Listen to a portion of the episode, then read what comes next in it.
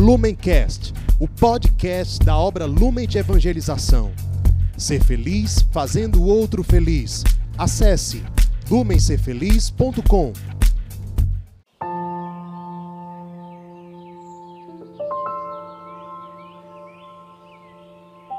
Olá, meus irmãos, sejam bem-vindos a mais um Palavra Encarnada, nossa meditação diária a partir do Evangelho. E o Evangelho de hoje, segunda-feira, dia 7 de dezembro, está em Lucas, capítulo 15, versículos de 17 a 26. Nós, mais uma vez, estamos reunidos em nome do Pai, do Filho e do Espírito Santo. Amém. Vinde, Espírito Santo, vinde por meio da poderosa intercessão do Imaculado Coração de Maria, vossa amadíssima esposa. Vinde, Espírito Santo, vinde por meio da poderosa intercessão do Imaculado Coração de Maria, vossa amadíssima esposa. Vinde, Espírito Santo, vinde por meio da poderosa intercessão do Imaculado Coração de Maria, vossa amadíssima esposa. Diz o Evangelho de hoje.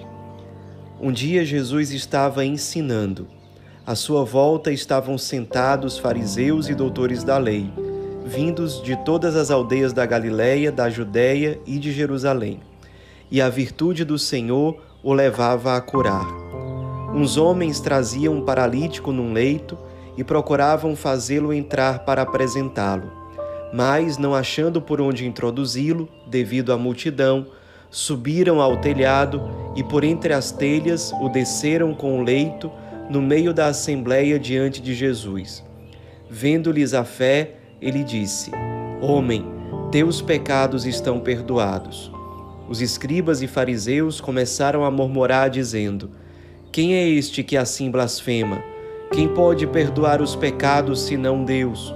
Conhecendo-lhes os pensamentos, Jesus respondeu, dizendo: Por que murmurais em vossos corações? O que é mais fácil dizer? teus pecados estão perdoados, ou dizer, levanta-te e anda. Pois para que saibais que o Filho do Homem tem na terra poder de perdoar os pecados, disse ao paralítico, eu te digo, levanta-te, pega o leito e vai para casa. Imediatamente diante deles, ele se levantou, tomou o leito e foi para casa, louvando a Deus. Todos ficaram fora de si glorificavam a Deus e, cheios de temor, diziam: Hoje vimos coisas maravilhosas. Meus irmãos, nós estamos diante de uma passagem bíblica muito conhecida. E o que, é que está acontecendo aqui nesse contexto? Jesus está ensinando, não diz aonde, mas provavelmente na sinagoga, e ao redor dele existem vários fariseus, doutores da lei, de várias regiões que estão certamente aprendendo com ele, porque estão numa posição de escuta. E o Senhor, ele já se colocava a curar os enfermos, tanto que Lucas deixa claro aqui que a virtude do Senhor o levava, ou seja, levava Jesus a curar. Então, certamente sabendo dessa fama de Jesus, de alguém que tem o dom da cura, alguns homens trouxeram um paralítico. E tentando fazer com que aquele paralítico se encontrasse com Cristo, para que o Cristo o curasse, eles se deparam com a multidão na casa onde Jesus estava. E a saída que eles encontram é pegar o paralítico e colocá-lo dentro da casa por cima do telhado. Então vocês imaginem o trabalho que eles tiveram. E aqui a gente já vai começar a fazer uma leitura espiritual para nortear a nossa oração. Paralítico, espiritualmente falando, é aquele que tem dificuldade de caminhar. É aquele que está parado, ou que pelo menos naquele momento ele precisa ser conduzido por outros. É aquela pessoa que não consegue dar passos. Por alguma razão ela está paralisada. Talvez pela sua falta de fé, talvez pelo seu egoísmo, talvez por uma depressão, talvez por estar decepcionado com alguém, talvez por uma mágoa, talvez pelas drogas, talvez por uma ferida que ela carrega, uma ferida emocional, enfim. São muitos os motivos que podem levar uma pessoa a deixar de caminhar. E é interessante que no evangelho de hoje, esse paralítico, ele é conduzido por outros até o Cristo. Nós estamos no tempo do advento.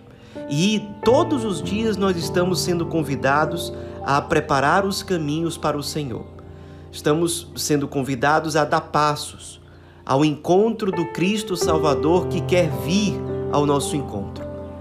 Mas nós somos chamados a ir ao encontro do Salvador não de forma sozinha, não como se nós fôssemos isolados dos outros, não como pessoas egoístas, mas nós somos chamados a ter o coração compassivo, capaz de olhar ao nosso redor e perceber que há muitos que, por diversas razões, estão parados, não conseguem caminhar.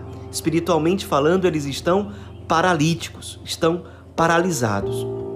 Nosso advento não vai ser bem vivido se nós quisermos vivê-lo de modo isolado, como se nós fôssemos sozinhos no mundo.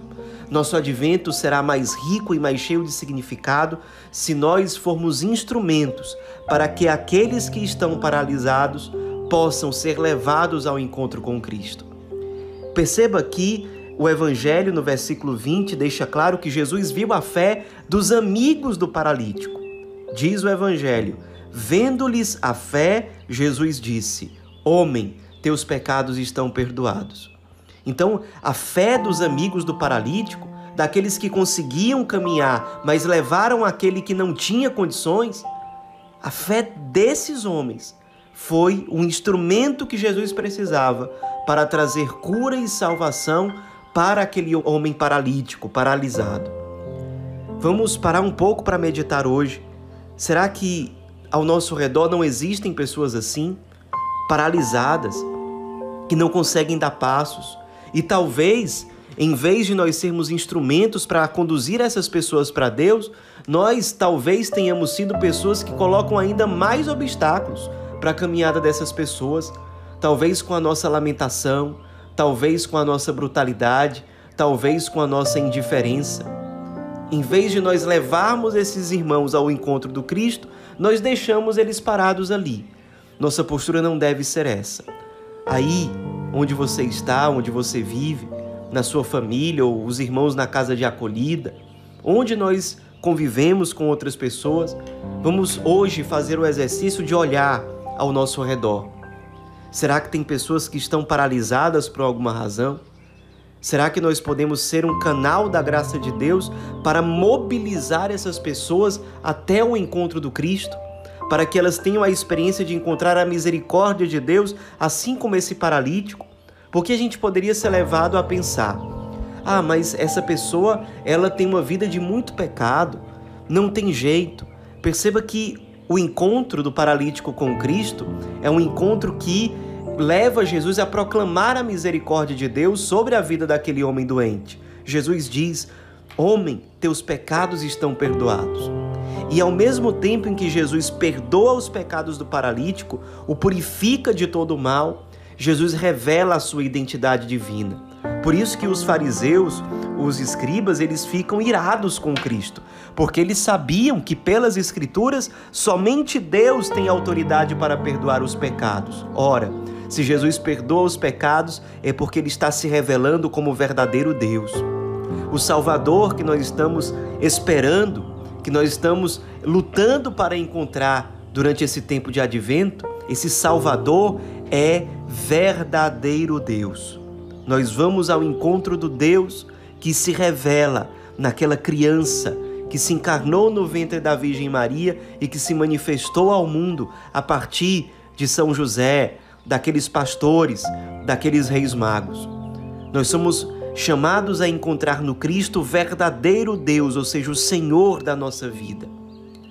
É isso que o Evangelho de hoje nos convida a viver e nós, contemplando toda essa graça nas palavras do Evangelho, na nossa própria vida, nós somos chamados a nos unir a esses que no Evangelho de hoje veem a maravilha que o Cristo fez e glorificam a Deus, dizendo: Hoje vimos coisas maravilhosas. Sim, vimos o homem que não andava e agora anda.